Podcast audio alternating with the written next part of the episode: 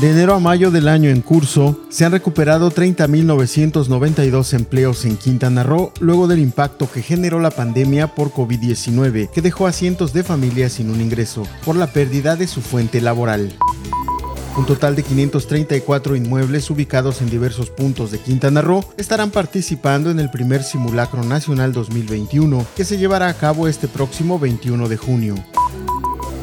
Toda la información completa a través del portal www.lucesdelsiglo.com.